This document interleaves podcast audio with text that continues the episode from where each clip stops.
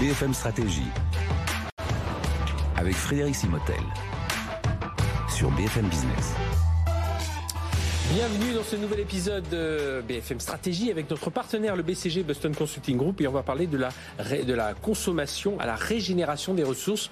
Ne vous inquiétez pas, on va vous définir tout ça dans un instant avec nos invités. Euh, Fanny Potier-Coninx, bonjour. Bonjour. Fanny, merci d'être avec nous. Vous êtes partenaire au BCG, experte des questions de leadership et en charge du leadership génératif au sein du, du BCG. Et Denis Geffroy, bonjour. Bonjour. Vous êtes directeur du plaidoyer du groupe L'Occitane, et euh, voilà, que, produit connu dans les, les, les, parfums, les cosmétiques, euh, les, enfin, beaucoup de, beaucoup de, de, de sujets dans, dans, dans, ce domaine.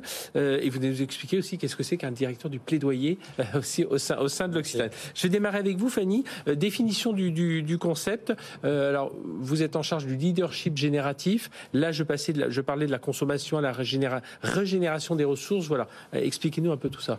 Alors, le monde est extrêmement complexe et les dirigeants subissent des pressions énormes, notamment celle de transformer leurs entreprises. On sait que 60% des transformations échouent, euh, plus ou moins, ou en tout cas n'atteignent pas les objectifs qui s'étaient assignés au départ. Pas au même, à la même vitesse. En tout voilà, cas, et euh, les dirigeants sont le facteur numéro un de succès des transfos. Donc, on s'est interrogé effectivement depuis deux ans au BCG sur le leadership et on en est arrivé à la conclusion qu'il fallait passer d'une approche extractive à où on prend de la ressource, où on consomme de la Mhm. ressource, à, à des approches génératives. Il nous faut des dirigeants et des dirigeantes aujourd'hui qui sachent réellement fonctionner en équipe pour qualifier un peu plus oui. le, le, leadership génératif, qui équilibrent leur action entre la tête, la stratégie, le cœur, l'empathie, l'émotion, euh, des collaborateurs et les mains qui sont plutôt euh, des capacités d'exécution. Voilà, c'est comme ça qu'on définit le, leadership génératif.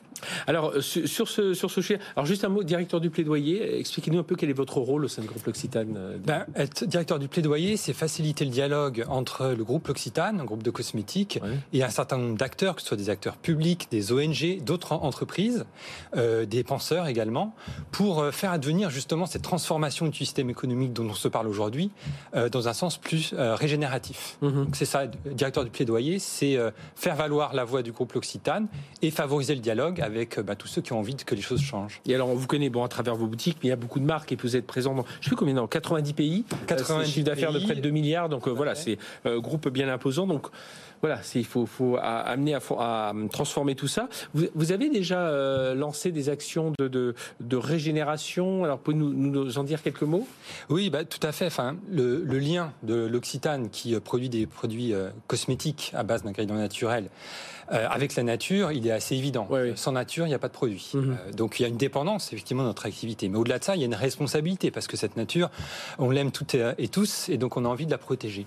Donc, pour donner deux exemples, un très ancien, en 2004, on a lancé, on a contribué à lancer la culture biologique d'immortels en Corse -hmm. pour pouvoir euh, avoir une production suffisante et nécessaire à, à, à nos besoins, plutôt que d'utiliser, euh, enfin, afin d'éviter, pardon, la surcueillette euh, de cette plante qui ouais. pousse naturellement dans, dans, le maquis corse. Donc, quand on fait ça, on, cherche à limiter nos impacts et aussi promouvoir une agriculture ben, qui a aussi un bénéfice pour notamment les sols. Donc, on mm -hmm. cherche à régénérer là aussi euh, les sols.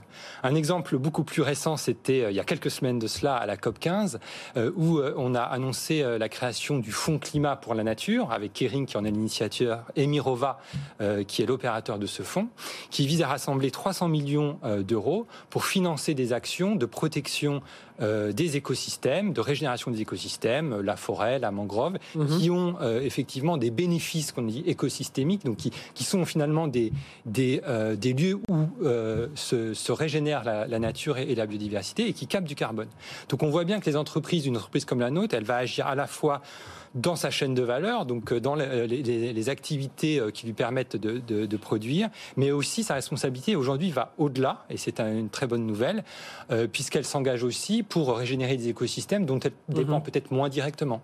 Alors c'est ça, Fanny, qui est important dans cette régénération des ressources. Il ne s'agit pas juste de replanter des arbres euh, voilà, autour de son, de son site ou de mettre, comme l'a fait Google aussi à une époque, ils ont mis des, des chèvres pour, euh, pour, plutôt que des tondeuses à gazon. Enfin voilà, il y a tout un, un ensemble d'actions. Voilà, ça va jusqu'où? Et pourquoi c'est important pour les entreprises de, de s'y mettre aujourd'hui et que ce soit pas juste l'effet euh, l'effet comme euh, l'effet regarder on, on, est, on aime bien la nature nous aussi. Alors c'est une grande question et euh, c'est effectivement la génération, c'est pas la pérennisation. Ça va au-delà de ça, c'est ce que vous dites, et je pense que Denis l'a bien expliqué sur, dans la nature et pour la planète. Euh, je veux juste passer une seconde sur le modèle extractif, parce que j'insiste vraiment pour repasser des messages. C'est un modèle qui est un modèle du passé. Il répond plus, bien évidemment, à l'état de la planète aujourd'hui. Je n'insiste pas. Il répond plus aux attentes des collaborateurs. Donc les collaborateurs, dans l'enquête que je citais tout à l'heure, vous avez 4 collaborateurs sur 10 qui veulent des dirigeants avec du cœur. Vous avez euh, plus d'un collaborateur sur deux qui ne rejoindra pas une entreprise qui n'a pas un agenda en matière de, diversité et d'inclusion ou en matière d'environnement. Et puis je trouve que en plus l'effet Covid, enfin ce qui s'est passé, ce qui nous a fait réfléchir à pas mal de choses euh, pendant le Covid, euh, ou même le Covid lui-même, voilà, on, attend autre chose, c'est vrai, de l'entreprise exactement, et, du management. Alors, je ne vais pas revenir peut-être sur les aspects plus planète, puisque Denis en a parlé, mais si je parle des ressources humaines, donc des entreprises génératives ou qui recréent de la ressource pour les, pour les êtres humains, euh, sont des entreprises qui répondent à ces attentes. Donc, qui investissent dans la diversité et l'inclusion, qui permettent à chacun de se sentir en fait reconnu et mhm. euh, à sa place dans une organisation pour que puisse émerger derrière avec des moyens de l'innovation et de la créativité dont on a énormément besoin aujourd'hui parce qu'il faut réinventer les business models. Euh, il faut aujourd'hui, vous savez que près d'un job sur deux du futur n'existe pas. Mhm. la compétence périme en 5 à 10 ans. Donc il faut régénérer la ressource humaine sous l'angle mhm. de la compétence. Donc il faut accompagner ses collaborateurs pour euh, s'équiper en fait, pour affronter eux aussi à leur échelle les, défis de demain. Mais est-ce qu'il n'y a pas un risque parfois, quand on réfléchit à tout ça, de sortir un peu du cadre, euh, d'avoir l'impression de sortir du cadre de l'entreprise, se dire, mais est-ce que notre métier essentiel, c'est pas, je sais pas, fabriquer des voitures, euh, euh, voilà, distribuer des produits alimentaires, voilà, comment réussir à motiver un peu les gens, à, bah, voilà, à réfléchir un peu hors cadre, sachant que tout ça a une importance pour l'entreprise? Bah, deux, éléments de réponse, une bonne dose d'innovation et de créativité, et deuxièmement, on a besoin de, de transformer met en rupture. Aujourd'hui, on a des super trucs qui se passent et on a beaucoup de motifs d'espoir, mais on reste dans beaucoup d'optimisation mhm. et pas forcément dans de la transformation en profondeur. Et, donc, ça, veut dire pour le pour l'entreprise, euh, enfin, qu'est-ce que ça qu'est-ce que ça va signifier pour pour l'entreprise, voilà, justement, et puis pour pas être dans ce, ce côté euh, hors cadre? Alors, euh, je pense qu'aujourd'hui, une façon de répondre à ces enjeux, c'est quand même des logiques d'écosystème. Donc, moi, ça me choque pas vraiment qu'on sorte du cadre, et je pense qu'on en a un petit peu besoin. Je pense que euh, moi, ce que j'observe aujourd'hui, c'est qu'on a une émergence des solutions techniques, on a des choses qui se passent, on a des fondamentaux qui sont en place. En revanche, le facteur humain reste le facteur, euh, mhm. un prisme évidemment bloquant pour pour pas mal de raisons. La première, c'est que changer, c'est difficile. Pour changer, il faut trois choses. Une, la première, la plus importante, c'est qu'il faut que vous ayez envie de changer. Et votre cerveau, il est hyper fort pour vous dire tout ce que vous allez perdre. Il ne sait pas très bien calculer qu'est-ce qu'il va gagner dans un environnement incertain et dans un futur mhm. improbable. Et en plus, on manque d'histoires aspirationnelles aujourd'hui, si vous me pardonnez le mot, euh, qui oui, toujours pareil, il faut un exemple explicite, voilà, qui nous disent mais regarde, il y a tout ça qui se passe. On met pas suffisamment en avant les gens qui font des trucs géniaux aujourd'hui. Ah, alors juste, justement, Denis Geffroy, directeur du pilotage du groupe L'Occitane, euh, il y a évidemment, enfin, il y a souvent un avantage à bouger le premier, mais après, il faut faire, faut faire comprendre à tout le monde pourquoi on, pourquoi on bouge aussi, que ce soit vos, collaborateurs, vos clients, vos, tout votre écosystème. Bah, nous, on ne pense pas les choses comme ça. On se dit pas qu'on euh, a un avantage compétitif à bouger le premier. Ce qui compte aujourd'hui, compte tenu euh, d'urgence, c'est de bouger ensemble, enfin collectivement et rapidement, mhm. avec des entreprises qui ont, qui, vont, qui ont envie d'aller dans le même sens. C'est ce qu'on fait. On était membre, par exemple, de la coalition OP2B, One Planet Business for Biodiversity, qui regroupe plus de 20 grandes entreprises internationales qui veulent faire émerger ce nouveau modèle agricole d'agriculture régénératrice qui non seulement va fournir les matières premières dont on a besoin pour nos activités, mais aussi euh, régénérer les sols, capter du carbone euh, et également fournir euh, des revenus qui soient tout à fait satisfaisants parce que c'est aussi un enjeu clé pour, pour les agriculteurs. Un autre exemple, c'est la Global Share Alliance. Donc, c'est l'alliance globale mondiale pour le karité. Le beurre de karité, c'est un, élément, un, un, ingrédient très important pour l'Occitane. Et on a mis en place des nouvelles techniques de transformation qui permettent de réduire la déforestation et de réduire la pénibilité de la transformation. Mhm. en fait, il faut chauffer les noix de karité pour en faire du beurre. Et, on, et traditionnellement, euh, effectivement, les coopératives utilisaient euh, du bois de, de chauffe dans la savane. Euh, et donc, on a, on a mis en place des systèmes semi-mécanisés qui utilisent les déchets d'amandes et de noix comme source de combustible Et donc en faisant ça, on a économisé énormément de carbone. Et puis parallèlement, on travaille sur des projets de, mhm. de, de, plantation de, nouveaux, de nouveaux comment, ce que fait Et je termine là-dessus, ces techniques-là, elles sont open source. Donc vous voyez, c'est pas un avantage compétitif. Au contraire, on veut au sein de la, de la Global Share Alliance partager ces, ces bonnes pratiques pour qu'elles se développent. Et puis il y en a plein d'autres qui se développent au sein du continent africain. Donc c'est une très bonne nouvelle. Les innovations, elles sont là. Il faut juste passer à l'échelle. Dans l'industrie automobile, c'est Renault, je crois, à Tanger, qui, qui chauffe ses usines avec des, noyaux d'olive. Donc euh, on voit que tout ça, c'est une réflexion forte. Qu'est-ce qui bloque aujourd'hui? Euh, bah, la difficulté a changé. Donc, euh, on a parlé des motivations intrinsèques. La deuxième chose, c'est que pour changer, il faut se remettre en posture d'humilité et se remettre en posture d'apprentissage. Donc, il faut laisser tomber un peu les égaux.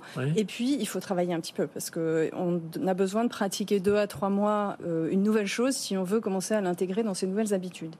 Il y a aussi un élément qui est assez important, qui est qu'on fait tous partie de générations qui ont été éduquées avec un certain nombre de croyances fondamentales en matière de profit, de richesse, de bonheur, euh, qui ont besoin d'être euh, redéfinies un tout petit peu en profondeur. Je ne m'attarderai pas forcément là-dessus. Euh, voilà, et quelques ingrédients. Et, ça, veut dire, Denis, j'imagine aussi, et pour vous, on le comprend bien que le groupe L'Occitane, vous avez parlé de projets qui étaient en, 2004, enfin là, qui remontaient très loin. Il faut avoir une vision beaucoup plus long-termiste. Parfois, on, regarde un peu à court terme, parce qu'on bah, voit les bénéfices immédiats, mais il faut, faut voir ça beaucoup plus loin. Tout à fait. Et je pense que pour prolonger ce que disait Fanny, euh, ce qui bloque aussi, c'est une vision peut-être de la performance de l'entreprise qui est un peu restrictive, donc le profit de court terme, pour faire simple. Il faut effectivement intégrer le long terme. En ce sens-là, le groupe L'Occitane, qui est un groupe familial, bah, pense la création de valeur sur le long terme. C'est une chose. Et en plus, considère que la création de valeur, c'est aussi la création de valeur sociale et environnementale. Donc il faut mhm. changer aussi tout simplement les indicateurs de mesure de performance.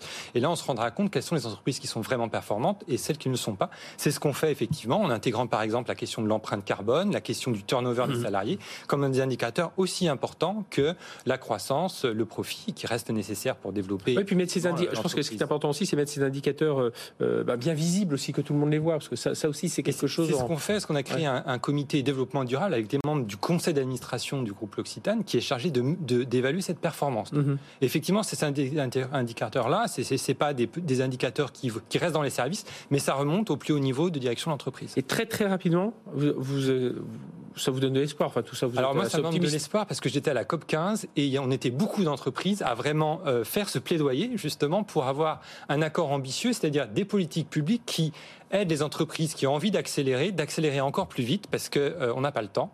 Et donc, on a aussi besoin de l'effort de tout le monde, la société civile, mhm. les États pour répondre aux grands enjeux qui sont les nôtres aujourd'hui. Et Fanny, vous partagez cet optimisme, j'imagine? L'activisme des jeunes, formidable source d'espoir. Euh, trois messages les humilités, mhm. laisser tomber ses égaux de la tête, du cœur et des mains. Voilà, eh bien tout est dit. tout ça, merci à tous les deux. Hein.